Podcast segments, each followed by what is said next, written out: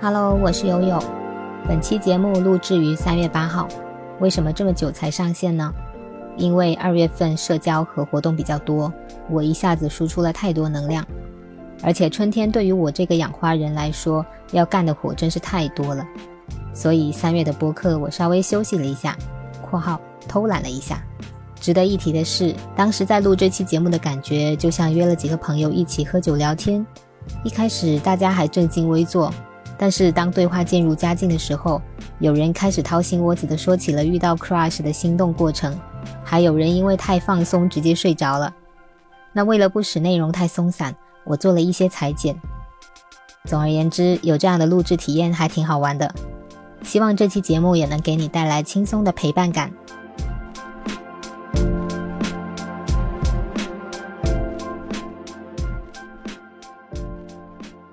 Hello，大家好，欢迎收听新一期的大言不惭，我是悠悠。上个月我报名了 Pod Jam 四十八小时限时创作播客的活动，和四个朋友临时组队，完成了一期有关忏悔式的半虚构节目，那也就是大言不惭上一期发布的内容。那我们从组队到完成那个小作品的过程也就一周左右，那搭档的很愉快，我自己也玩得很尽兴。那过程中还有一些挑战自己走出舒适圈的尝试，所以一方面想要记录一下，一方面也想趁热了解一下我的搭档们他们体验怎么样。那这四位朋友有我认识十年以上的老同学，那也有做播客以后才认识的还没见过面的网友。那接下来先让大家出来开个麦，打声招呼吧。那先麦子吧，Hello，大家好，我是有台废柴马拉松的主播麦子。Hello，大家好，我是听众 KK。呃，我是治疗师幺幺的主播囧医师 Jones。哦，我是超伟。呃，超伟不说一下自己的播客吗？一年没更新，已经不好意思提了。发现最近还有人在就是在在小红书上分享你的播客，说很喜欢，我刷到了。不过因为你一年没更新了，我我我我老实讲，我忘了你的播客叫什么，然后我最近又去搜了一下，叫做牛奶吐司岛。哎，那我我也在群里面有提前跟你们打招呼说，哎，我这次想邀请你们来聊的是什么内容？关于走出舒适圈，做一些可能自己过去觉得有挑战性的事情吧。那我我先说一下，做这次 Pro Jam 呢，对我来说比较有挑战的部分是什么？第一个就是呃，要主动的去找找队友，呃，就是主动去呃吆喝别人来跟自己去做一期，在一开始完全。没有主题，一片未知的一个活动，就是社交方面的。然后第二方面的话，就是做那种相当于统筹一样的角色，就是要去做主要的负责人，要去策划这个节目怎么去排布，包括说在沟通的过程中要呃同步大家的信息。那如果有一些出现什么问题，还要做那个主动戳出、戳穿的那个人。所以对我来说，一方面是要去。主动社交，然后招募别人跟我一起合作做一个事情是挺难的。然后另一方面是类似于项目经理这种角色，就是做统筹和牵头人，或者是甚至说是主导者这么一个角色，对我来说还挺难的。但是在这个过程中，我发现就是挑战自己去做这个尝试，还意外的很顺利。那当然也肯定是离不开你们四个人，刚好都也是很。就是很有想法，然后很 nice 的那种人，所以才让我有了一次比较不错的体验。然后我当时在群里面说的时候，我说其实我很害怕，或者是我挺挺抗拒去做那种类似 leader 的角色的时候，好像你们都挺诧异的，对不对？嗯，对，因为展现出来的就是很有凝聚力，然后一步步推进。我我觉得可能一方面是我喜欢。播客，然后这个事情对我来说很新鲜，而且感兴趣的事情好像就能让人更有那种行动力和勇气。我不知道你们有没有一样的体会？对你们来说应该也是第一次吧，做这种临时组队的现实创作。那要不要先分别来说说自己的感受呢？我我想讲一下，我是第一次就是参加这种就是即兴的临时性的。首先，它时间很紧张；其次，队伍也是非常临时的加入了大家。因为本来友友已经和叉伟和 KK 说好了，然后我在群里面说我也我也想来，对，然后所以刚开始只是只是觉得就是想来搅和一下嘛。坐下来，整个最大的感受就是有靠谱且专业的队友，真的就是一个非常舒适的合作过程。然后就让我更加的不想上班，面对那些难搞的同事了。竟然是这个，对，因为我觉得我们这次的合作虽然是很临时组建的团队，但是每个人的分工都很明确。然后虽然有呃，虽然友友说到他其实不太擅长，他觉得自己不太擅长做项目经理的角色，但是我觉得他做的非常的好，我要给他一百分。就我们整个队伍如果没有他，就是一盘散沙，风吹两步就会散掉了，就像没有物质的爱情一样。就。你这个巧舌如簧，就是在那个整个呃制作节目的每一个流程，它的时间观念，包括呃推进进程的能力，都让我叹为观止。然后以及呃在这个过程当中，当有的队友表现的不靠谱的时候，他也会非常严厉的指出来，然后让对方感觉到说啊自己的确做错了，然后就非常卖力的工作。那个不靠谱的队友就是我。我还想说是我嘞，就是我俩，嗯，然后所以我就，嗯，我就会有了这次合作之后，我在心里感叹说，我知道遇到了一群志同道合且非常专业的朋友，一起做感兴趣的事情是一件多么快乐的事，然后就激发了我努力工作攒钱早日辞职的动力，我就想早日去找到一群志同道合的人，然后去做自己的。工作而不仅仅是上班，对，这个是这一次给我最大的体会。做完了那个这这一次的播客，回公司的那一个周一，我还跟我两个关系比较好的同事感叹了。我说，原来工作的痛苦百分之九十九就是不靠谱的 人带来的，你的那种精神和体力还有智力上的三重损耗。对，然后我就会觉得说，这是我最大的感受吧。嗯，对，关于靠谱不靠谱的那部分，等会里面还有很多细节，就是细节的感受，我想说哈。然后就是你刚刚说的那种，就是对比之下工作让人感到很内耗的部分，就是可能有时候你的输出或者你是想做好一个事情，但是你抛出去可能不一定能被接住，或者是他就无端端的就呃没有没有结果了，所以这部分还挺消耗人的。嗯，那接接着 Jones 说一下。我们其实那一周在搞活动的时候，恰逢恰逢麦子来找我玩，我们就一直在我们这边就是过得比较任性，所以就是这个过程有些时候可能有一些时间可能安排没有特别的合理，或者说没有那么 match 到大家的一个时间，感觉我自己是边玩边去做了一个边参与了一个小活动，顺便发挥了一点小小的自己的余余热，我我会觉得说。呃，这整一个过程让我觉得演员的台词真的太难了。对你应该算主演吧？我有重新录制录制那些语语音，录了三次以上，整一个过程就会让我自己都觉得说，到底有什么区别啊？我真的不懂啊。到就是会有一种，哎，演员真的很难当，配音演员真的很难当，真的是不是那个专业的，做起来就是那么的有点搞笑。但是有有帮忙后期处理一下，所以感觉那个给人的一个。听起来的观感就没有那么奇怪吧？感谢队友们。大家都哦哦，sorry sorry，我应该还要再补充一个，是我觉得我我觉得这一次活动最令我记忆深刻的一个点，就是我们一起在讨论这个讨论的那个环节，就是深夜开会的那个两个两三个小两个小时多，在讨论到底应该怎么做这一个这个节目。那个也是最我我也觉得是最 highlight 的时候，所以我最后才会把我们脑爆里的那些。东西给它剪到节目里面，就我觉得那是非常精彩的、不可或缺的部分。然后等等，就是就就我感觉听麦子和 Jones 讲的，还好像有点官方，好像我组织了一场活动让大家来去互吹一样。那其实没有，呃，对，没有。我觉得我我没有，我刚才想的说的就是，我感觉我就是来玩的一样，就是我边边参加了一个小活动，然后没有给我那种特别说，呃，太。所以我就感觉我好像把我们我我我就会有一种呃愧疚感觉的说，我是不是把所有的主要的任务都丢给了丢给了友友和其他的队友们？嗯嗯嗯，这对这个也是等会我想说的，就是呃，不过你你你确实是像玩一样的心态哈，这个我能感觉到。然后包括你录了三遍，我包括包括你说你录了三遍，你觉得没什么差别，在我听来也确实是没什么差别。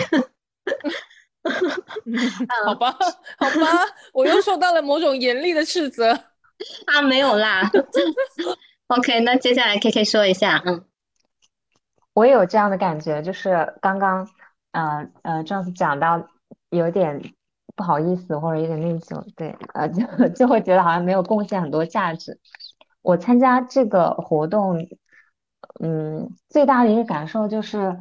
更想做播客了吧？虽然因为拖延或者种种原因还没有做，但是完整的参与了这一整个流程，就遇见了。我不我不知道其他人是怎么做的，然后但是看到大家就觉得哦，难怪难怪迟迟没有就是成型，因为我其实录了很多次，中间因为我完全不了解整个流程，嗯，以及比如说你什么都不做是最安全的，然后你要不断的去推进它，反正学到了很多吧，就是就就是常常心里有那种惊叹一下子，就是哇。效率好高，好厉害，各个节点然后卡的很准，嗯，就这种感觉。嗯，我等会会说一下，我我就是做到这些的时候，背后就是那个心理活动是怎么样。其实一直都伴随着一些尴尬在里面，还有一些压力。然后当然不是说一定要要要要邀功或者怎么样哈。我现在听大家的那个赞美也有点不好意思，已经在屏幕前面就是笑得很狰狞了。对，就是就是很真实。我因为我参与了一小部分，嗯，然后我就觉得很多事情看起来轻描淡写，其实是要花费很多功夫的。也有可能是你在了解之前，你会觉得这个事情很简单、很轻松，其实花的时间还是很多的。然后对我自己的一个，除了能力之外，能力就是说你技术啊，或者你做不做到啊，还有一个就是你愿不愿意承担更大的责任去做一些事情，就包括包括剪辑。嗯，最开始的时候，呃，就是问你说说你要做些什么，然后友友说，呃，你可以帮我剪一些呃花絮的重要的片段，好好玩的片段，或者是你不然把它挑出来。前面那个我会，你有点想做什么，但你又会觉得我会不会做不好，反而耽误时间，或者是呃交出来东西不好或者是什么的。然后听到后面这个，我就觉得，哎，我可以做做。然后你去弄的时候，你会发现其实你比你想象的更慢，效率更低，或者是嗯，就各种吧。因为你发会发现我自己需要学习啊，或者是需要去各个流程去了解的事情会很多。然后我我会觉得嗯，大家就很高效，然后我是比较 就各个环节都有漏洞，但是还是要尽力去参与，就是你做你一些你能做的事情啊，嗯。就是你你你在这其中可能也有有一部分压力的地方是在于会会焦灼自己能做些什么是吧？能不能做好是吧？而且对于你来说，我们另外四个人都是有做过播客的，所以我当时也有考虑，你可能是对一些环节或者是为什么要这么做可能会不了解。当时但是因为时间太紧，我就没有太太去去细问你你那边感觉怎么样？对，所以你这些都是对。对哦，我刚刚有说吗？我以为我有说，我就是感觉做的非常快乐。这一次就是看到，呃，整个包括也，我和我一个朋友其实是有嗯不太联络的。然后这次机会，我哎，我突然想起来，其实他是比较关注这个，然后也是一次联系的契机，就是一个这次是一个在我心中非常可以打一百分的一个经历。嗯啊，好开心方面。嗯嗯嗯，太好了！你你刚说那个朋友是不是就是找来帮我们录音客串的那个男生？哦，他声音好听。嗯，对，嗯，好嘞，那那下面是插尾啊，其实啊，好不习惯，因为我其实就是团队一起制作的话，我包括制作，就是之前在动画系和现在学游戏制作方面倒是经常。嗯，有做这样的活动，但是经常和大家进度不是很好，就要么一方面联系不上，要么就是我这边可能没做好。就这一次真的像玩一样，我感觉我也觉得自己没有做很多贡献。就我明明也有制作播客的经验，但是后来 剪辑全是游泳啊，那个时候罪恶感真的好重啊！竟然这样吗？嗯，那我没有想到那个插尾还会有这种心理啊！你接着说，嗯，嗯，对，就没有觉得因为觉得可能太轻松了，然后反而很不习惯，就觉得自己啊，我今天又划水了，然后大家把作品做出来了，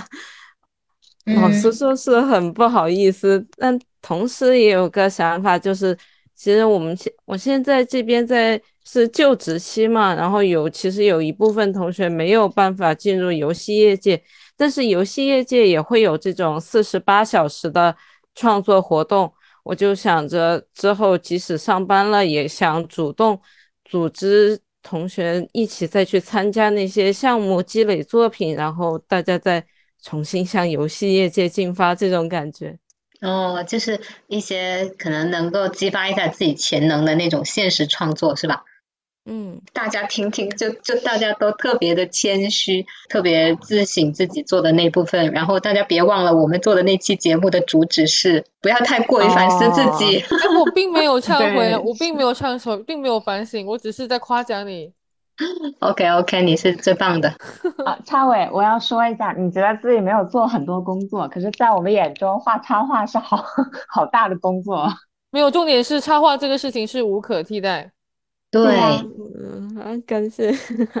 其实，其实我我还想说，因为插伟我是做播客以后认识的他，他在之前就是呃就职压力还没有那么大的，就是可能还在学习阶段的时候，他会比较活跃，我们会经常联络嘛。过去一年他可能因为忙于找工作，我们其实很少联系，他也很少冒泡了。然后最近看到他又又出现在就是在群里面，甚至还能一起组队做这期活动，我真的超开心的。因为之前就一直想着有没有什么机会跟超伟一起做节目，然后这次超伟愿意加入的时候，我内心是窃喜，我说哎，说不定可以让超伟画一下插画，结果真的实现了。那就是我也真的特别开心，因为啊，就嗯一一年以前，我可能虽然好像在。社交网络上还装作比较活跃的样子，但是我其实也确实内心里面一直给自己塑造了一个社恐的人设。有谁主动说，比如说一起做节目，其实我是会比较抗拒的。但是就这一次的话，是能够和友友一起合作，然后一起就一起玩的感觉，真的很开心。嗯。我我我也很很很意外，因为你愿意加入的时候，我我我是抱着一个前提是说，插伟是一个比较社恐的人，我会不会就是邀请以后他产生一些不必要的心理负担？特别是你最近推荐的有一个动漫叫呃孤独摇滚，对不对？我就感觉我看了一集，觉得那个主角就莫名带入插伟那种形象，就是会有很多社恐的内心活动，然后有一个内心的小剧场很丰富那种角色，所以就是还是很很还是很开心吧，又又。听到大家说就是是一个不错的体验，我也觉得大家跟我想的一样，太好了。因为你们刚才都在说我很靠很靠谱，然后会去推进各个节点，就是很高效的完成。其实我自己一方面会会担忧，我这种会不会推的太强了，会显得我控制欲很强，所以这部分也是我在做这种事情的时候的一些心理负担。嗯，包括我现在组织你们就是呃录节目。加上我可能说话的一些语调，我有时候都会觉得我是不是太像一个老师了。然后我我会不喜欢自己这样，就是一方面我做事情确实是会希望就是一步一个脚印，要有回声，要有回应，要能有推进，就不喜欢失控的一个情况。但一方面我又讨，就是甚至说我有时候会讨厌我自己这样。然后我不知道你们在做这个事情的过程中有没有一些就是会让自己就是伴随着一些不舒服的，但是又。呃，在克服着去做的一些小细节，就想听一下你们有没有这部分。我有点不太懂这个意思，嗯，那你可能没有吧？就是说，在做这个事情，对啊，我我我觉得就是就是就是可以说是神经大条吧，这也是我羡慕你的地方。你再说一遍，不好意思，你肯定是没没仔细听。我有在听，但是我就觉得我好像没有这种感受。没有就很好嘛，那就没有嘛。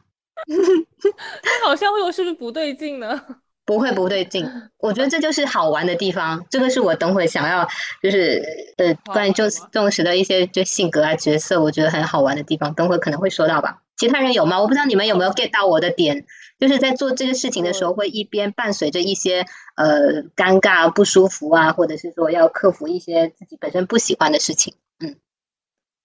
我我能懂友友的意思，我觉得是。就是我们刚刚都在说，觉得友友做项目管理、推进流程、统筹做得非常的好。然后友友自己就会觉得，其实他在做这个过程当中，他会有一点小尴尬，因为他会觉得自己语气会不会太严厉啊，会不会太 push 啊？然后包括我刚刚回看我们在群里的一些呃聊天，友友也会在他 push 完之后加一句：“我好担心，我是不是太 push 了？”其实这些都是很贴心，说明他有在一边做，他一边也在艰难的克服他在做这件事情当中的不适感。然后，嗯，如果说在这个项目里面，我有没有这种感觉？我只能说，因为我们队友太神仙了，在这个项目里面，我完全没有就是这种感受。因为就是大家都太好了，所以我说我在这个合作过程当中为什么会给他打一百分，就是因为我太舒适了，我完全没有做，嗯，让我觉得有一点点就是尴尬或者不舒适的角色，因为我在我在这里更多的就是跟大家一起脑爆嘛。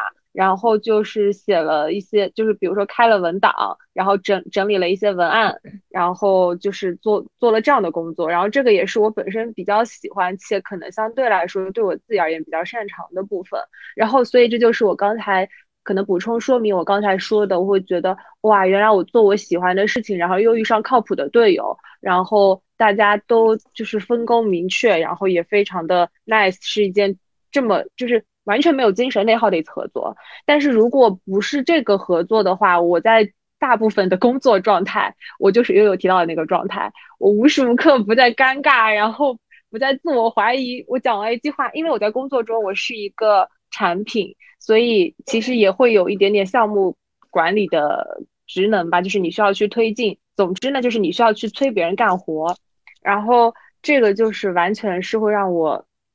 我会一边干一边又怀疑自己，比如说我催完别人，我就会想说，我是不是催得太紧了？然后当我问别人问题的时候，我我问完，我就会想说，我刚刚是不是问的不在点子上？就是我脑中无时无刻的都是有一些自我怀疑的，就是小人他就会跑出来，然后以至于说我在我这份工作里，我最喜欢做的事情就是一个人待着写项目的文书，或者 就是写策划方案。对，就是不需要与人打交道的时候，是我最舒适的时候。嗯，然后我觉得有意思的部分也是我们这次选择的主题是忏悔式。嗯，如果你听了这期编就是花边节目，但是没有听那期忏悔式节目的话，强烈建议你也去听一下，因为一点都不长，只有二十分钟，听完你的人生都会打开一个新的大门，就会发现不需要每天都忏悔。嗯，对，然后我觉得我们选了忏悔式这个主题也很神奇，就是和大家的性格有点像吧。啊，当然除了那个囧伊斯，他不会忏悔的哈。就是我觉得其他人 可能每天都会有这样的一些一一些想法，所以我这期节目本身也挺治愈我的。我在做了这期节目之后的上班的那一周，我整个人都表现得很豪横，就是很理直气壮。然后每天睡前我也说。今天晚上也是不用反思的一天，对，大概是，嗯，整体大概就是这样的一个感受。哦，好的。我可以插一句吗？我可以插一句吗？我不是不反省，我是，呃，我今年的梦愿望以来就是说我不要再反省了，因为我们就是去年做的那期节目，就是觉得说我们女生也太爱反省了吧，我们做什么都会回到一个主题，都是我们的，就是总是会觉得是自己做的不够好。所以我就觉得说，可能自己从这一年开始就觉得说，很多事情，呃，可以理直气壮一点。我觉得普遍来说，女生还是真的会细心，然后会更照顾别人的感受。她不能就这么把一个事情撂在那里了，所以经常还是会去做承担收尾的，呃，去处理那些麻烦事的那个角色。嗯。OK，那那那 KK 和叉尾有吗？不过刚才你们好像已经有提到一些可能就会呃心里比较有有负担的部分，比如说叉尾会觉得自己没有承担剪辑，然后甚至会有一些罪恶感，然后 KK 觉得好像自己不了解这个流程，然后好像能做的事情比较少，所以我我其实当时也也也有点就没有跟没有在群里说的够多吧，因为我自己其实很喜欢剪辑这个部分。可能这个还挺少的，对，因为我我会就是剪辑是一个能让我进入心流的，而且能让我觉得说把我脑子里的东西实现出来的一个过程，所以我还挺喜欢的。这也是比较比较我我我生活里其实没有太多感兴趣的事情，所以如果能有这么一个比较明确的一个爱好的话，我我就是我会我会把它抓得很紧，嗯，然后所以而且也不利于跟别人说我我要来承担这个东西。但是这在在工作上是很少见的，因为我很怕做主要负责人的那个那个角色，嗯，所以就是可能在播客这里才有有这种呃才有这种机会吧。嗯，哦，我确实也有在想，就是如果这个时候我提出，我也可以承担一部分，但会不会就会导致整个作品的完整性会有影响？所以也没有提出来。当然也可能有想偷懒的成分就是了。没有啦，就是因为因为我我跟别人合作，或者是不管是生活里或者是工作上，我是很不喜欢说跟我搭档的人有任何勉强的，然后我自己也完全不会勉强我自己，所以就可能有时候会稍微会干净利落一点，但是这种干净利落有时候就会觉得好像有点尖锐。当友友主动提出我负责剪辑的时候，我就是。天呐，我太感恩了！我的哦，我也是，曾经拖更了半年呢，就是因为我不想剪辑，就是那个节目其实已经录在那儿了，但是我看到那一堆素材，我就想头都大了，我说啊还要剪辑呀，然后我有段时间想说，那我要不就一刀不剪直接放出来呢？然后我曾经有一期这么试过，但一刀不剪直接放出来，我心里也觉得这也太草率了吧，而且就真的会有一些就是。完全不能放的内容也被放出来，我又觉得不太好，所以我觉得我播客路上最大的绊脚石就是剪辑。然后我就觉得在这个环节，友友做了两件非常重要的，就是我完全不擅长的事情，一个是促使进度，然后一个是剪辑。然后插尾就是做了我完全不擅长的设计的工作，所以我觉得我的队友们都太好了。然后我还记得当时那个要录男要录男生的时候，K K 说我可以找人来录，我想说哇天呐，真是太好了，因为我平时真的没有什么认识的男生朋友。我也是。对，然后对我觉得哇，简直太好了，就是你能只干自己想干的事情，然后把它做好，然后大家好像就。为什么我觉得靠谱？就是大家说我能做的时候，不是说，因为你知道我在工作中遇到一些男生，他们也说他能做，然后他他说出来的能做，跟你理解的能做不是一个事情，你知道吗？就他交上去的东西，你就会想说，那为什么不我自己做呢？你这也叫能做吗？你好意思说吗？就是这种感觉，所以我就是感觉说，这次就是你好像你就是有一种很放心的感觉的，把后背交给你的队友，你只需要负责你眼前的这块东西，然后到那个点，大家拿出来的拼图一拼，那就是一个完美的拼图。嗯嗯，就没有人掉链子，然后我就觉得太完美了。嗯，是的，就是大家还是响应的很高效，好像刚好需要什么，就会有人突然出来举手说，哎，我来，我来，就这种感觉。本来想说我我要参与剪辑的，我还想说我要来一次剪辑的，呃，叫什么大挑战，没想到没有给我用武之地，感谢友友，感谢友友，让我失去了这个机会。那种是不按套路出牌，然后我刚好想说到你，就是我刚刚不是。表达了一通，我其实很喜欢做剪辑这个事情嘛。然后在这个合作里面，就是每每次合作里都有都有人是要承担那个创意的，就是脑子想象力比较好的部分。我当时在填报名表的时候，我有写说我可以承担文案和剪辑，然后欢迎呃有想象力的朋友加入。但其实我心里是打鼓的，说这个想象力的东西有谁能够跟我 match 呢？然后这时候就是 Jones 和麦子加进来了。其实我呃。嗯，怎么说？剪辑这个工作虽然你们会觉得说很繁琐，但它说到底其实还是一个执行的工作。然后难的部分其实就是在于想象力和就是一开始的那个 game 点。那这个这就要说到 Jones 了。我觉得就是在脑爆的时候，他提出说他不想要，他要做那个不反思、不忏悔的人的时候，这个其实就是灵魂。所以我就有有时候。我经常会在想，就是 Jones 他跟我比较互补的地方，就是我是那个可能很靠谱，然后会把事情就是呃一步一步把它做出来很细致的那个人。但是 Jones 他虽然就是条就是有点神经大条吧，大咧咧的，但他就是就是会想一些比较飞的，没有在框架约束内的事情。所以这里我要嗯有点就是拉下我的老脸夸一下你，我已经飘了，我的嘴角已经非常上扬了，对吧？我不知道你，嗯，你说我特别特别有感触，就是因为我是一个就是呃在生活和日常工作中，我跟悠悠有点像，就是我会非常的需要逻辑，需要条理，然后我会把我的日程表安排的很顺，就是做计划，然后我会就是去 push。就 push 自己，然后我只是可能没有好意思那么 push 别人，但是对自己就是这样的。然后我一方面觉得这样好像在过一种井井有条的人生，但另一方面又觉得我我是一个没有创造力的人。我经常会因为自己想法的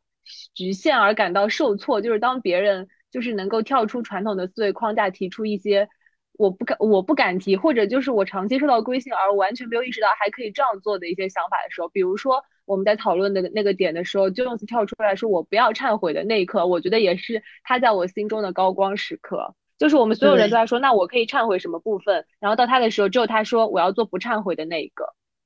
嗯，然后就包括做出来的节目评论区我也有看嘛，大家都会觉得说，因为 Jones 演的是一个不忏悔，就是评价吐槽别人忏悔的一个职务，然后大家都评价说觉得那个角很可爱。嗯，哦，是吗？我要去看一眼，我都没有看到。我觉得 我做完这件事情就过了。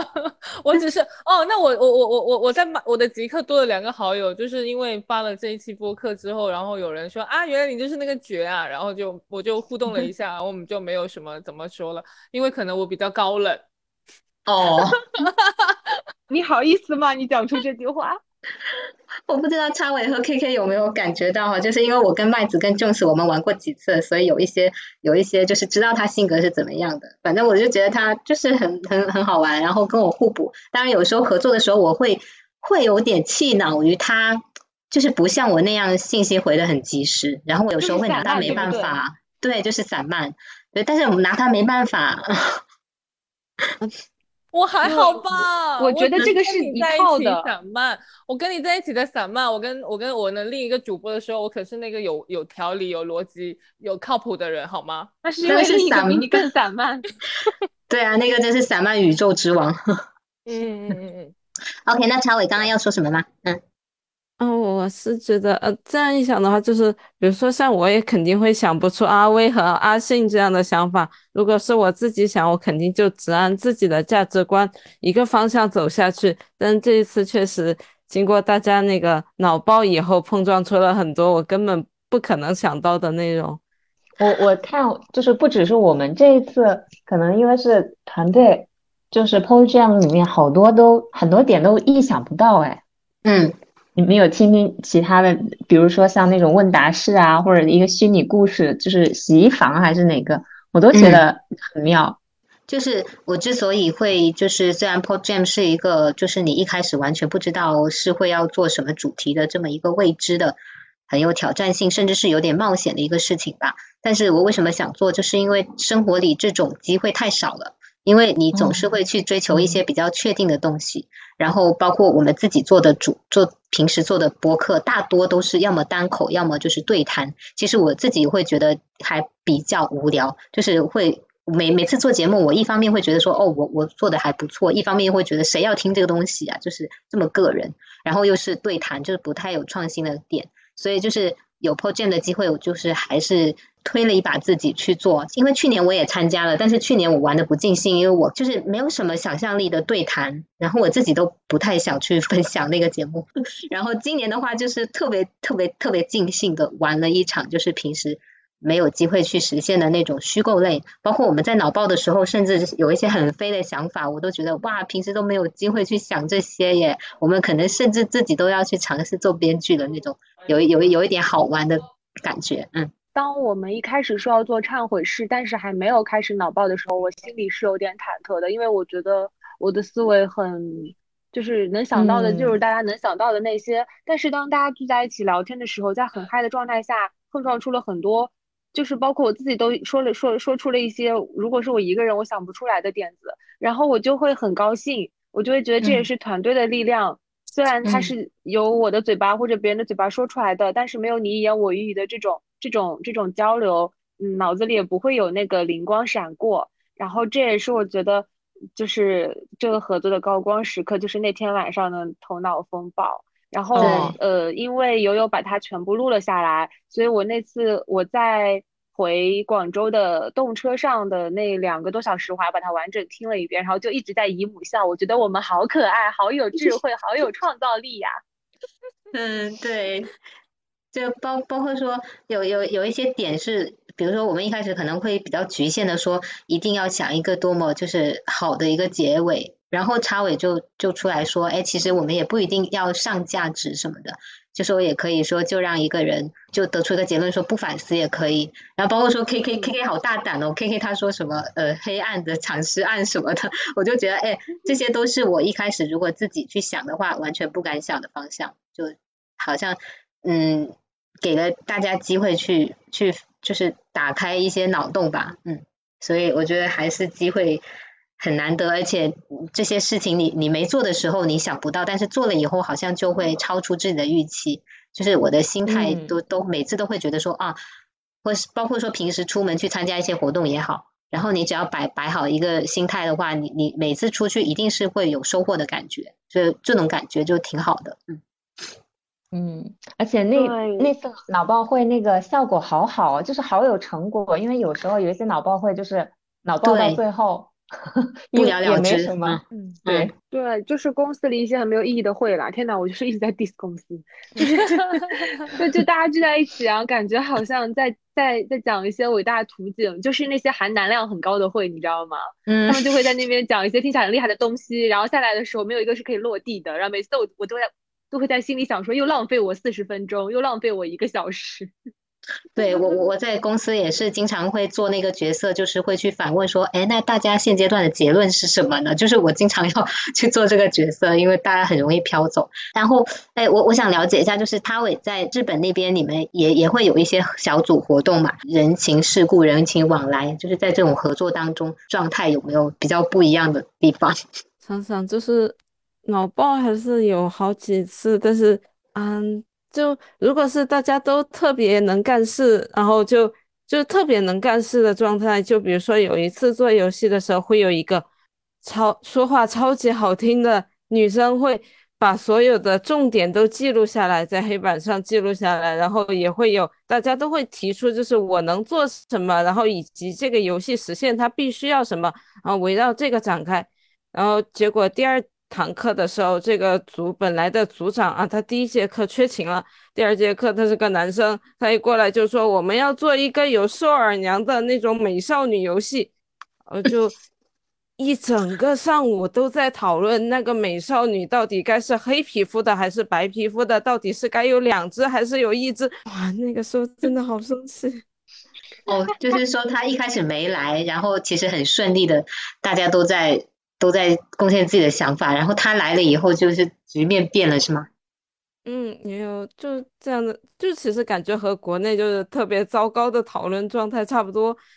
但确实好像就感觉日本的女生要比男生靠谱一些，大概是男生太不靠谱了，相对的女生就他们，而且还会就你提一个意见，即使可能不好落地，他们也会夸你啊，是非常有。就是是天才的想法，但 是呢，关于我们剩下的时间，你看现在的进度，我们 可能无法达成这个效果。他们会这样说话，那男生可能就中途啊，但是这里要是再搞个大战舰会比较帅。哎，他们刚刚的那种表达方式好日式哦。啊，其实我录节目也会很紧张，就是因为我太久没有说中文，我感觉我说话语序什么都很怪，文法都很怪。不会，我很喜欢听插尾说话。对，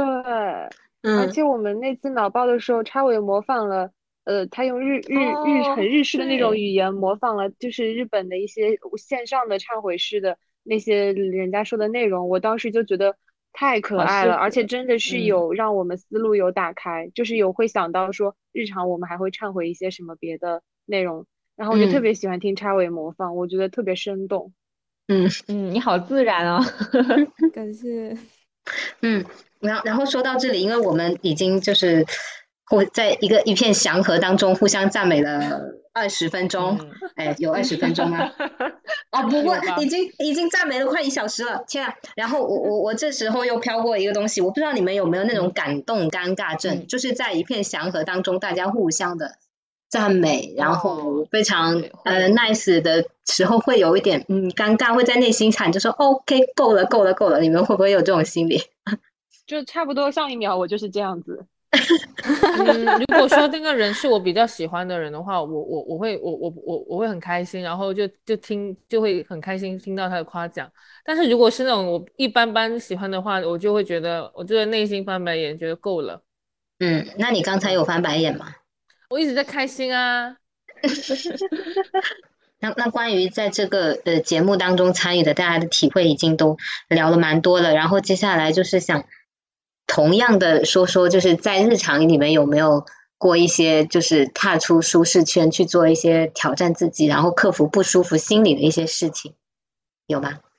我的话，我的话应该就是换了这份工作吧，换了现在这份工作，然后变成有点类似类似在创业的感觉吧。就一方面又会觉得说好充实啊，好，好好，好像是我想心目中想象的，就是充实的工作填满了我所有的。有的日常，然后其他时间就是想躺平，但是每次又做的，每次做着做着就会觉得说啊，这份工作真的好烦哦，什么都干，什么都要做，什么都要学，就因为我是那种很工，我就有时候就有时候会忽然很想要那种个人的生活空间，我会很想要跟自己独处的那种空间，然后就有时候这种空间被压缩的时候，我就会有一种。烦躁感就跟我想要设想的东西不一样的时候，我就会很烦躁。但也但也算是打破了我的一个呃舒适圈，因为其实不过我觉得我很奇怪的一个点是，我觉得我并不是一个特别外向的人，但是有时候你跟人沟通或接触的时候，大家又会觉得其实我是很其实是很开放、很包容的人。但是对于呃对于这种工作上的一些，比如说你要应酬的这种东西，在我原本认为的我我的人设。我会感觉我不是喜欢做这种事情的人，但是但是到到到到到到现在为止三就三个月了吧，就是感觉就是很多事情是出乎我意料的在进行中，然后也发现了自己的一些新的一些面，这也是打破我自己的一个舒适圈吧。所以在打破这个圈的过程中，可能有些时候你也会有那种挣扎跟所谓的怀疑吧，因为我自己觉得说不要走出舒适圈是最好的呀。没有什么，就是也没有必要一定要走出这个舒适圈，只是说你有这个机会走出来了，你就尝试一下。也不是，我也不是鼓励大家一定要走出，因为我我自己觉得说，你就算是你在一个舒适的环境里面做自己，开心就好。你只要不要是这自己觉得说不开心，或者自己不会觉得说是一种消耗的话，环境如果怎么样，那是环境的事情，你自己保证你自己的一个空间是丰满的就可以。所以我不会在乎说到底有没有走出舒适舒适圈这个点，但是走出来了，好像也能发现自己啊，原来自己是能做到这样的一步的，也算是认识自己的新一面吧，就觉得说也挺好。嗯嗯，对，呃，我觉得你你你你过往做过几份工作哈，你接触一个事情好像都比较坦然，不会去想太多，就是没有那种特别多的心理负担，所以我觉得可能。就是你比较大大咧咧、比较好的一面，嗯，能能让你就是比较包容，你说的那种包容吧，哦，就是不太会去反应过度，我觉得这个就挺好的，嗯。跨出舒适圈，也许就现在暂时还不算跨出去，就是四月要到福冈开始工作嘛，嗯嗯，福冈去都没有去过，老实说一点都不想去，但是就总感觉。去一个新环境的话，也是能让自己能更快的成长起来。就感觉每次都会逼着自己，就算哭着也要去做不想干的事情。能这段时间求职也是。其实一开始我是只想画画的，但是为了求职，就开始一边说着我才不想做 UI，然后在作品集里面增加了 UI 的作品，还有 3D 的作品之类的。但画出来的结果是一方面是我做出来了一些东西，然后找到了工作，然后接下来要逼自己去福冈了，啊，就是一个环境的变化。但是你你之前从国内去到日本，也是一个陌生的城市啊。啊，但是那那不一样是吗？嗯，对，那个时候挺开心的，毕竟本来就是仔仔，哇，要去秋叶原，就是这个心情。嗯，我我想到舒适区，我好像一直在这个舒适区里面，就是最近好好几年都是这样，就可能这个舒适区对我来讲并不那么舒适，但我对我就一直待在这个里面，嗯，比较突破。就是比较离开一下的，就是今年春节的时候过年去外面过年，没有在家，遇到了一些很好的同伴，就那个感受有点像我们这次的这个合作，你就会感受到这些来自不同嗯行业、不同背景、不同经历的人，他们的那种友善呐，或者是那种呃坦诚。我在那次旅行当中，就是听到了或者遇到了一些，就是我最近六五六五六年之内。没有听到过的最多的一些，比如说赞美啊、肯定啊、支持啊，或者这种，然后然后有过几次长谈，几乎就是到凌晨的这种，我就觉得，嗯，直到现在我想起这个，都让我觉得很幸福。就是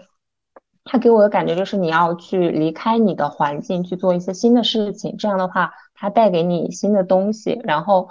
有些。道理你可能头脑上、理智上知道，但是这些感受才是真正促使你做出改变的东西。就好的感受是非常非常重要。嗯嗯嗯，然后我就没有，我就意识到，其实我呃，因为我是在一个很小的一个地方，嗯，我平时没有意识到这些。我走出去之后，和不同的人去交谈的时候，我意识到。我非常非常渴望同伴，渴望交流，渴望表达。然后只是，嗯，像友友刚刚说的，你做一个你很喜欢的事情，在一个你很舒适的氛围和环境里面的时候，你就会忘记你自己的一些设定。比如说你之前的设定，你会觉得我是社恐的，我是嗯内向的，我是不善表达，或者我没有很强的表达的愿望的。其实不是，就你一旦忘记了这些，你。松弛下来之后，这些很多东西都会，嗯，不自觉流露出来，就可能是完全相反的。嗯，对，说的好好哦。那那麦子呢？啊，我也沉浸在 K K 的答案里面，就是有点感动，我就又，嗯，我想讲一下我对于舒适区的感受吧，就是因为我觉得我。从就是长到这么大，我一直在跟走出舒适区这个魔咒做斗争，所以这也是为什么悠悠最初说到这个的时候，我就立刻说我要参加。我觉得我我对舒适区这三个字经历了大概两个过程，一个最最初就是我是无脑的，就是一定要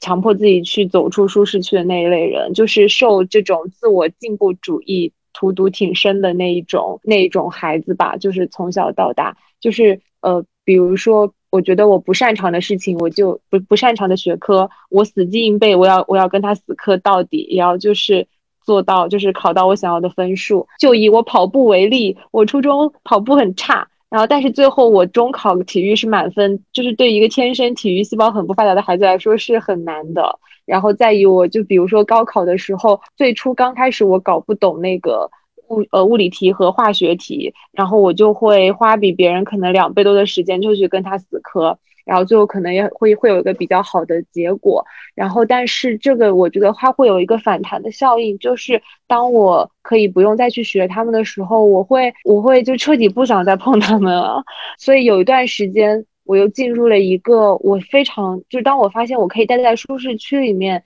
不用花百分之两百的力气，就是也能做的做到可能九十分还不错的时候，我就会长时间的不想再突破自己了。就是当我发现说，其实很多时候不用那么逼自己的时候，我就会觉得哇，放松实在是太好了，就会滑向另一个极端。大概就是我大学有一段时间，每天就在宿舍里面，就是过一种自由散漫的生活吧，因为那个时候就。就就开始想说自己为什么以前要这样逼自己呢？导致导致自己回看自己的青春期的经历，就觉得非常的不幸福，就一直在痛苦跟自我的搏斗当中，就是这样过来了。然后当大家讲起自己校园生活的时候，我都会很羡慕的想，他们所体验过的所有快乐都是我没有体验过的。我那个时候就是在念书，然后所以大学的时候就开始放任自己，呃，在宿舍里面，比如说可以睡得挺晚，然后也看一些想看的剧。但是我后来发现自己已经形成了肌肉记忆了，可能那个东西持续了一段时间之后，我又会焦虑，所以其实还不是一个特别放松的状态。然后我会觉得，我毕业之后来到广州这个决定，在很多人看来是突破舒适区的嘛，嗯，就是因为我们那边江浙沪那边的人不怎么会来跑那么远，但是在我。在我自己感受，我觉得它是跟我成长轨迹贴合的。就是我毕业的那个时候来广州之后，我会觉得我现在对于舒适区，就是我又很感，就突破舒适区这个行为，我又很感激它。但同时，我也知道说我可以逼自己到什么程度，那么再往下就可以不用再那么强迫自己。就我觉得我在我成长过程中，我最近终于慢慢找到了一点那个分寸在哪里。就是我觉得。呃，就像你练瑜伽做拉伸的时候，老师会跟你说，你觉得你拉到这边筋就是弦要断掉了，对不对？那你就在你觉得弦就是你那个筋要断掉那一刻，你再往前动一毫米就可以了。这样你每次动一毫米，一每次动一毫米，你的那个极限会往前，但是你不会每次让自己痛苦到你下一次就再也不想尝试的地步了。我觉得我现在大概能体会到那一点点的状态，所以就会很快乐，就是因为你每次往前一毫米的时候，你能知道说，哦，原来你稍微逼自己一下，你是有进步的，但同时你又没把自己逼到想要断掉的时候，还是一个有呃，就是张弛有度的时候。对，所以我一直就会很感激的说，我觉得现在是我生命里最好的时候，就是我会觉得长大特别的好。然后我就会希望我赶紧长大，因为我觉得以后我说不定那个尺度能拿捏的更好。嗯，大概是这样。哇哦，感觉像听了一期废柴马拉松啊！为什么我又开始我又开始把画风带上这种自我感动了啊？好尴尬呀！呃，不会不会不会。但我我听的时候，我一直在想，就是大家说的那些，其实大家都是有接受自己，就是。可能说走出舒适区还是比较通俗，可是更多的是说去打破自己原先对自己的认知，或者是说对自己产生新的认识吧。我觉得可能更多倾向于这，我我想我更想讨论的是这一点。然后我刚刚听大家在说的时候，其实，呃，其实怎么说，就是所有的这些事情都是基于一个你自己愿意去做做这些做这些事情，呃，而不是说你是应该要去这么做。就是这两个会有区别。你如果是因为一些呃既定的规则，或者是别人给你的一些灌输，你觉得应该要这么做的话，你可能就会总是会伴随着一些痛苦和被动。然后，如果是你自己愿意去打打开自己去做一些呃改变的话，好像就会呃是另另另外一种感受，另外一种途径吧。我刚刚听下来，觉得大家可能更多的都是那种对自己刷新认识的这一部这方面。我听下来，我就总觉得自己比较顺其自然。我我我跟 Jones 对话，总有一种觉得我是不是又在说鸡汤的感觉。哦，我特别能 get 到悠悠那一点，就是我我能体会到，就是以我刚刚那个例子而言，我逼自己学物理，其实就是我应该要这么做，但不是我愿意的。但是我来广州之后，我就比如说我前阵子就是我特别想认识一个搞艺术的姐姐，我很想采访她，然后但是我又有点社恐，不好意思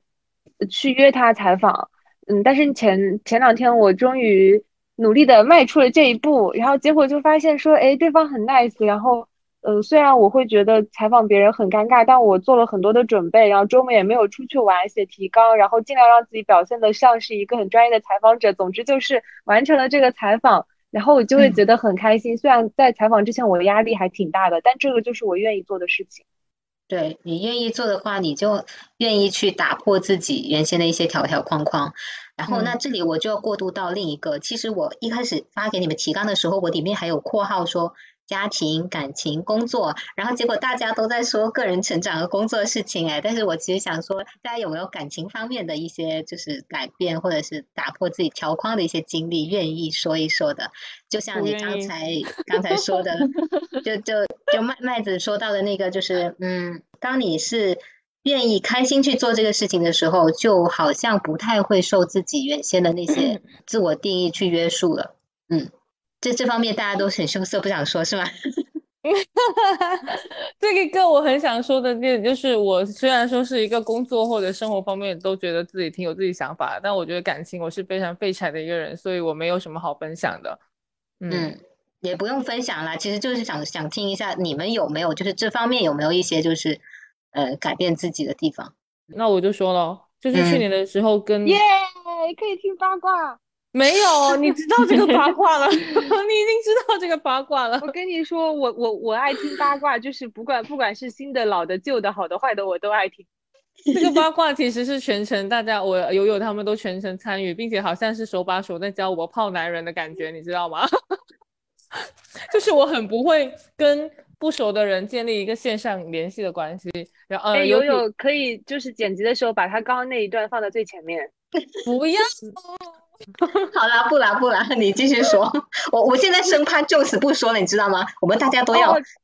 没事，其实，但但但但是我好像我现在又觉得说这个事情已经无所谓了吧？就是这也算是一个体验这样子，就是嗯呃，就是即使我我即使我到时候这个节目转发出来，他会听得到也无所谓。就可能他他他我他没有 get 到我，我我就觉得说还行，可以相处。有时候吧，就总觉得说感情也太难了吧。然后自己独处的时候越来越自洽，越来越觉得很爽，你知道吗？就是自己住一个空间的时候，真的是觉得说挺爽的。只有在搬东西的时候，会觉得说需要一个男人。呃，还有或者是说，呃，下班的时候很想要吃个东西，但是所有的同事都有已经找好了伴吃饭的时候，你就会觉得啊，这个时候如果有个男朋友也不错。就是那个时候那个八卦，其实就是有人介绍一下说，哎，这个男生还行啊，认识一下啊，什么什么之类的。哎呀，就是相亲啦，说的那么多，就是相亲。嗯，然后呢，就有人给我相给我说了，这个男生其实因为那个男生，呃，其实我本来就不爱姐弟恋，所以那时候听说那个男生比我小的时候，我就觉得啊，那应该没什么意思吧。我就没见面之前，我就已经觉得这是不可能的事情。所以我那时候约他见面的时候，我是一个下了班的那个状态，就非常的颓废。呃，下班的我跟周末的我是两个我，然后就在约了一个星巴克嘛，就还是在加班中跟他稍微聊了一下，然后就是聊的过程中就还是有互动感，就自己觉得说啊，手整个人交谈什么的也是言之有物的嘛。所以就觉得说想试想认识多一些，可是对方并没有给我这个机会。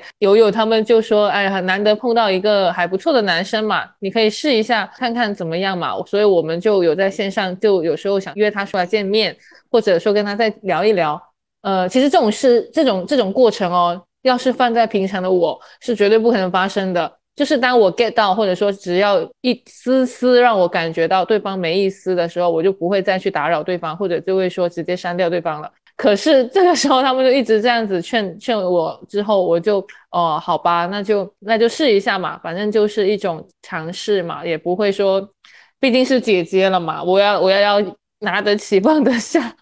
所以我就 试了一下，最后这个结果当然是失败的。那个时候我就觉得自己很矫情，就觉得说，嗯，有时候又会觉得说自己是不是把它当做一个改变我现况的一个浮木，其实就是感觉是不是把一个把把这个男生当做一个改变我现况的一个浮木，所以就会觉得说他不错。但其实你对于他的喜欢有多深呢？你你当然不可能说对一个见了一个面一次面的人，你就觉得对他有多深的一个喜欢或者了解，只是说想要。继续认识，但是当下被拒绝的感受，就还是会觉得说有点不爽吧？是不是因为是十二月份？十二月份是一个非常适合谈恋爱的季节，我觉得，因为有非常多的节日，然后又是年底，又有一种欣欣向荣的繁荣感，你知道吗？所以我那一个月就总觉得说我我真的其实有那种渴望，所以我就觉得说他是可以改变我这种渴望、这种这种现况的人，我就把他当做一个浮木。但是后面虽然说，呃，这个关系是没有没有进行成一个亲密关系，虽然说失失败了，但是我问他的那个过那个结果的时候，我有一种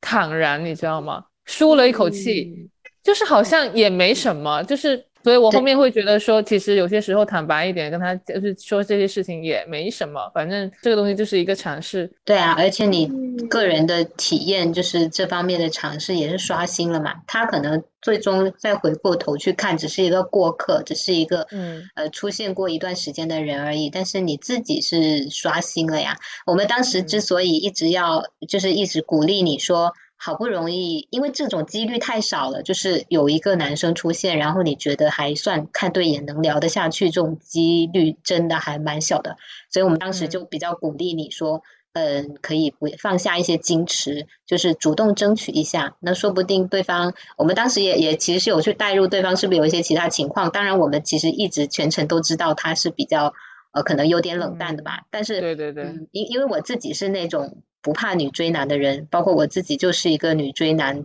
奔现的人，所以就就更更加鼓励你，嗯，说去打破一些可能过去觉得自己做不了的事情吧。而且你当时愿意就是听我们的而做一些尝试，我我其实挺诧异的，我会觉得哎，就此变了耶。然后，但是那那之后，你像你刚才说，呃，经历过以后，就算那个结果就事与愿违，但是也没有关系，就是还挺坦然的。有时候跨出去。以后有些事情没有自己一开始料想的那么糟，而且自己对自己的认识可能也不一定是一开始想的那样。嗯，是的，我觉得这个就是打打破，就走出你原来对自己的那个固有印象，有一个非常好的就是负效应，或者说它渐渐成为我觉得很爽的一个，就是你能发现自己的不一样的魅力面呢，就是你能发现不一样的一个自己，然后你会觉得那个自己还挺有魅力的。嗯，嗯，但但是当我发现更多的时候，我就会觉得其实男生给不到女生的魅力。哈哈哈哈，我会觉得我们是更开阔的耶。我会觉得我们在处理这个事情的时候，可能并不一定是要追求一个很明确的结果，而是更在于说，对这个过程，而且我们对自己好像也更更包容了。嗯，嗯，我会觉得这个是更格局更大的事情。对，可能不一定说是是有没有谈恋爱有没有结果的事情。我觉得我自己本身也是比较硬的人吧，就是嗯作作呃作作的吧，还有也不是嗯作，就是是对于感情，我我我其实是那种很被动的人，因为我上次为什么会突然觉得说其实做出来也没什么的原因是，呃，大伟跟我讲说，呃，是别人跟他讲的，然后他跟我转述，他就说你你这种喜欢一个人的心情，或者说想为他做什么事情的这种。呃，微这种心情，这种这种这种感觉是非是我们工作之余竟然还能想到的事情，嗯就可你可想而知，就觉得这件事情其实也蛮甜蜜的。就是即使是你不是说一定是为了那个人做，你自己能想到这个东西，我觉得也还不错吧，这个体验。而且我感觉主动这个行为本身就能会体验更多。你在这个过程里，它不是一个无意识或被动接收的状态，就是嗯比如说某个环节发生变化，我的心态或者是我这个时候想要的东西有什么变化，呃，我来根据对方的反应做调整啊，这些其实都是很有魅力的事情。然后刚刚听完 Joss 的那个，我还挺觉得啊，当姐姐挺好的。是我自己，因为我自己也感情空了好一段时间了，然后听听着有一点点羡慕，就觉得其实我并不是很渴望说有被谁爱上，或者是有谁来示好，而是我真的也很想要，就是说我真的对某个人心动，然后呢，我去做一些事情，而这个时候嗯对方的反应当当然重要，但是也没有那么重要了。嗯，对，嗯对，就是你嗯还能迸发出那种对一个人感兴趣和心心动的这种感觉，我觉得很难得。嗯，麦子是不是特别有感而发？对不起，我就是觉得说，刚刚你讲大为说那段好好呀，我最近就有这种感觉，嗯，对，就是最近是有新气象吗？嗯，就是那个什么，气氛都烘托到这儿了，那我也那就说段吧。那我也贡献一段吧，嗯，然嗯后就是希望大家不要嫌我啰嗦，因为我觉得，不会。我我今年是二十六岁嘛，在我嗯以前二十六年的人生当中，我基本上就没有过什么对男生非常心动的时刻。嗯，我是一个打双引号的，就是目中无人的人，就是在于说，很多人在我眼里其实都是面面目模糊的，就除非是我自己的朋友，就一般你在路上，比如说学生时代看到有些人，别人就会哇好帅，一见钟情这种，就在我这边好像从来没有过。然后我前阵子呢，就是有一个人，然后他他他是我不认识他，由于麦子小鹿乱撞的经历比较私人，原谅我在这里轻轻捂住你的耳朵，跳过这一段。后来麦子把它写成了小说，感兴趣的朋友可以搜索公众号“废柴马拉松”，阅读《南部生活》第二篇。刚刚九一四说的那段话，我觉得特别特别有感感触，就是就是你会觉得你贫瘠的打拼平无奇的打工的生活里面，你开始有这样一首歌了，就是你你你你有了一个不一样的 BGM，然后以及你体会到了就是活着的感觉，就是不再是每天就是上班这样子了。你上班的时候你有挂念的人，然后你还会看那个他会不会给你发消息，然后你也会想说我要不要给他发消息，然后以及我我非常不好意思，这我因为这段经历，我最近开始写小说了。嗯，就是我听下来的感受，就是说，大家会不会觉得已经太久太久没有出现过这种桥段，就好像是在看电视小剧，说里面，对，就大家好像默认说身边不会有这种有趣和用心的人了。嗯，我我就听完这个故事，觉得真的很美好。然后身边的朋友不知道什么原因，他会对我讲形形色色的故事，我常常会感慨，就是哪怕你没有遇到，就这个世界上真的有一些就超出你想象的情节存在，就这个这一点还蛮给人希望的。就是这种男生很稀缺，呃，所以说可能就是大家就会总是会有一种频道对不上的感觉，就是，呃，总觉得自己还就是我我自己觉得身边其实挺好的男女生也很多，但是就是不过可能包括我来讲吧，爱情只是你生活的一个部分，嗯，所以我会觉得说，它只如果只是生活的一个部分的话，可能在我们偶尔想起来的时候，有一个有一份甜蜜或者一份酸楚的感觉，呃，也也算是我们一种。爱情没有没有空缺的一种体现吧，不一定是说我我整一个空白是是不好的。我现在目前的状态是不好的，因为确实是完全没有任何的渴望，没有任何的欲望。这一点就是，但是你你其实，在生活中你又非常的自处嘛，所以你就会觉得说这种东西可能可能也没有办法去怎么说吧。所以我这现在对自己的。态度就是我我我会愿意去保持着对于爱情这种乐观的想象跟期待，但是我还是要过好自己的生活。嗯嗯嗯，呃，刚刚那个就是说到，我觉得也可能很多人都是这样，不是说男生女生，因为现在社会不是越来越原子化嘛。麦子他的方式就是他通过创作，然后通过表达，相当于我我是先袒露自己，我把自己的。呃，发出信号，所见所爱，对我公开的先展示出来，我告诉你我是这样的人，然后再来吸引或者是同频的人，这样的可能性会扩大嘛？然后我想到另外一个是关于生活的一个松动，就是其实我在我自己原来的轨道上面就已经不痛不痒的就这么运转了很久，运行了很久。然后像有也有说可能会照顾自己感受，其实我不是，我是比较。忽视自己感受，或者是我不太关心自己过得好不好，就有一点这种状态。然后，嗯，可能这最近一两年就是慢慢积累了一些东西，或者是感受到一些很好的呃能量之后，我最近就开始考虑，就生活又开始想着有新的东西进来，然后推动着往另外的方向走，就开始想着我怎么样去换工作，我身上一些。嗯，比如说一直存在的一些拖延呐、分心的问题，我怎么样去解决？也开始嗯报课程啊，或者和人交流啊。我觉得还是会遇到很多困难，我也不知道怎么去把它往前推。然后具体嗯，我究竟是要往哪个方向走？然后就问题是更多了，然后也更困难了。但是我会感觉生活更有希望，或者是它有。有活力，有可能性了，嗯，有变化。这个，嗯，对，然后这个让我觉得觉得很好。对，这些的前提就可能是因为某一些契机，就是撞了一下你的生活，就是松动了一下。你刚刚用那个词很恰当，就是这种松动。嗯，我觉得就是需要这种，特别说去年一整年我都是越来越封闭，甚至是很抑郁的状态，甚至抗拒跟别人交流。然后我很害怕自己就那样子下去了。然后今年可能一个是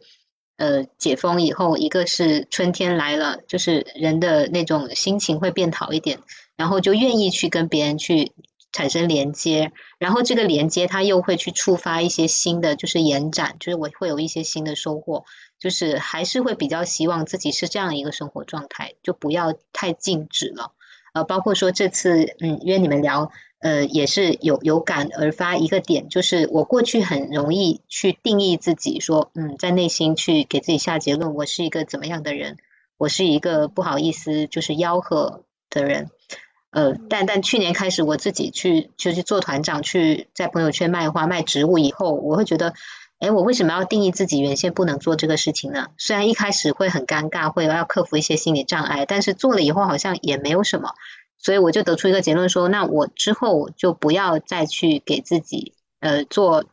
太明确的描述，说我是一个什么样的人。我希望自己是一个流动的人，嗯，变化的人啊。说不定我今天在跟你们表达这些观点，说不定哪天又变了，但是会有会怎么样？我觉得都都可以。K K 讲的那个，我我我也是有很明显的感觉，就是就像友友在提纲里面写的，他就是。就是那个能让你产生松动的，就是能让你自愿走出舒适区，它可能会突破你以前做的那些事情的那个东西，它可能有可能是感情方面的，然后有可能是呃某某件事情，然后有可能是比如说工作上的，或者是你的一个爱好，就可能像友友来说就是植物这个东西，然后或者是就是能能让你愿意在朋友圈去卖吆喝的，就是卖植物，对吧？然后像像 K K 刚刚也有讲到说有有工就是生活中有大的变化，然后对于我来说，可能最最近最大的变化就是遇到那个人，然后就是他会让我想起，嗯，就是前段时间很火的那部剧叫做 First Love，就是就是日剧嘛。然后我觉得他整整部片子里面最打动我的那个台词，反而不是男女主角之间讲的，是那个喜欢女主的那个小职员讲的。就是他说我有一天在垃圾场一样的办公室里出现了一个特别的人，他就像是一只外外国品种的猫。然后然后因为他出现了，所以我能满怀期待的去上班。然后我觉得就是放到生活上面，其实就是你遇到了不一样的人或者是或者物吧，然后你就会重新燃起一种热情。一种激情，然后它能让你去主动的、愿意的去做一些你之前从来没有做过的事情。嗯，我觉得大概是这样。比如说，我之前从来都没有，嗯，觉得说我喜欢一个人，然后我最近还在想说，我要想办法约他出去，然后我还在为了他写小说，就是做一些做一些没有办法发表的小说创作，但是我自己写的很开心。嗯，就是就是就是我会觉得我人生的体验是有得到延展的。这就像为什么你没有。没有没，你没有必要为了嗯恋爱而恋爱，然后为了结婚而结婚。但是他来的时候，你没有必要为了抗拒而抗拒，就是还是丰富体验的那种感觉。嗯，对，就是对，说说的很好，就是不要为不用为了抗拒而抗拒，不用为了酷而酷，就是让自己流动。嗯嗯嗯，就不要去好像处于某一个模式里面。你是一个不擅长赚钱的人，你是一个不擅长 呃圆滑的人。呃，就算是又怎么样呢？就是也可以保持着这种性格，然后去做，因为不一定说，嗯，只有说特别外放、特别外向的人才能做那些事情对吧？说到底还是希望，就是人生有限，多做一些体验。哇，押韵了！哇，而且我有一个感受，就是这些改变真的。极大可能就是只只会以体验的方式发生，比如说你会觉得你应该去嗯有所变化，有有然后嗯应该去推动自己做什么做什么，就所有这些应该都其实推动不了你，是这些小的体验，就我我目前生活中也没有发生大的变化或者变动，都都是这些小的体验慢慢累积，然后它的这种嗯正向的反馈让你。就是有了那种往前继续走一走，看一看，然后有没有什么探索可能性？对，就是我觉得是改变是这样发生的。嗯，就是靠体验，然后靠积累来发生。如果说你遇到新的人或者什么，你可能当时没有那个感觉，但这些感受会留在你的心里面，然后你就有了去做另外的事情的一个嗯契机。对。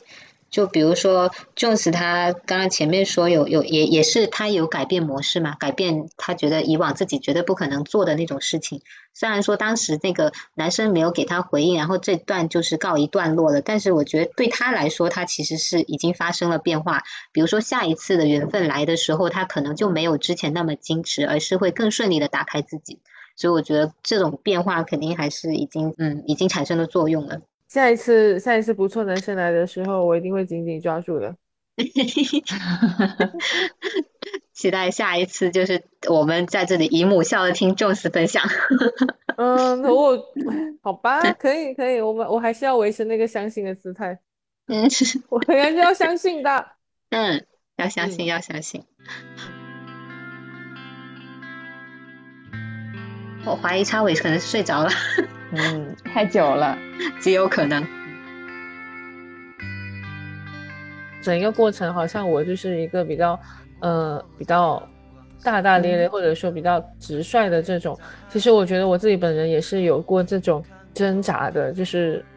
关于反省的也好，关于说，嗯，做什么事情一种需要体贴人的感受。其实我觉得我自己也在跟自己的原本的这种性格做对抗。我会觉得其实有些时候不需要做到面面俱到，有些时我我会更加觉得说，越长大以后越觉得自己应该让自己过得更舒服一些。呃，就是你在做自己，或者是在做一些新的尝试的时候，身边有一些朋友，他哪怕他不跟你一路，他不参与你做的这个事情，但是他会呃理解你、鼓励你的话，我觉得就也也会给你很多底气。感觉我今天晚上讲了好多话，但是我先不忏悔了，就没事啊，没事没事，就是很很很很高兴，就是认识你们，因为嗯，我昨天跟囧伊斯讲说，我为什么喜欢跟姐姐玩，这也是为什么我不停的就是想说，我想赶快长大。我觉得这也回应我们今天想录的那个最初的那个理由吧，就是我觉得你的人生经验，就是有些事情你不活到那么久，你是没办法体验的，但有些事情你得体验了才明白。然后我就，所以我觉得我越长大是是越来越好的，因为我越我越来越体验到更多的事情，然后可能在这边就是，嗯，就是。就就就是你越长大，你知道你知道的越多，然后你也知道你不知道的那个世界也很大，嗯，就嗯，所以就会就会觉得第一次有那种天地很广阔，然后你可以去做很多事情的感觉，呃，然后以前反而是觉得，嗯，就是不知道自己不知道的事情很多，然后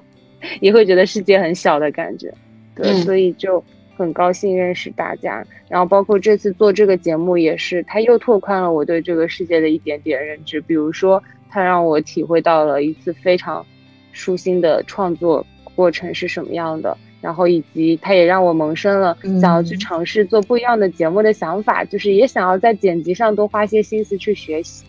就是嗯，然后就会。我觉得这这这就是长大带给我的礼物，就是长大让我有能力去在我想要的地方突破我的舒适圈了，而不是在我应该的地方。对对，就是只有愿不愿意，没有应不应该。嗯嗯嗯，我的一个感受是，呃嗯，做播客啊，或者是呃和大家像这样聊，我都觉得很幸福，因为我身边没有这样可以聊这些东西的朋友。网络一线牵，珍惜这段缘。是的，是的。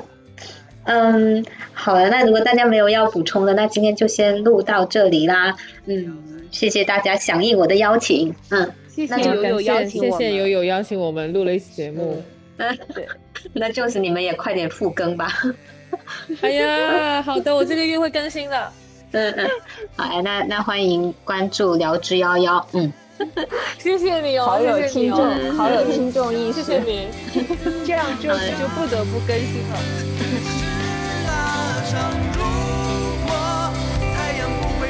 无法拥有和你。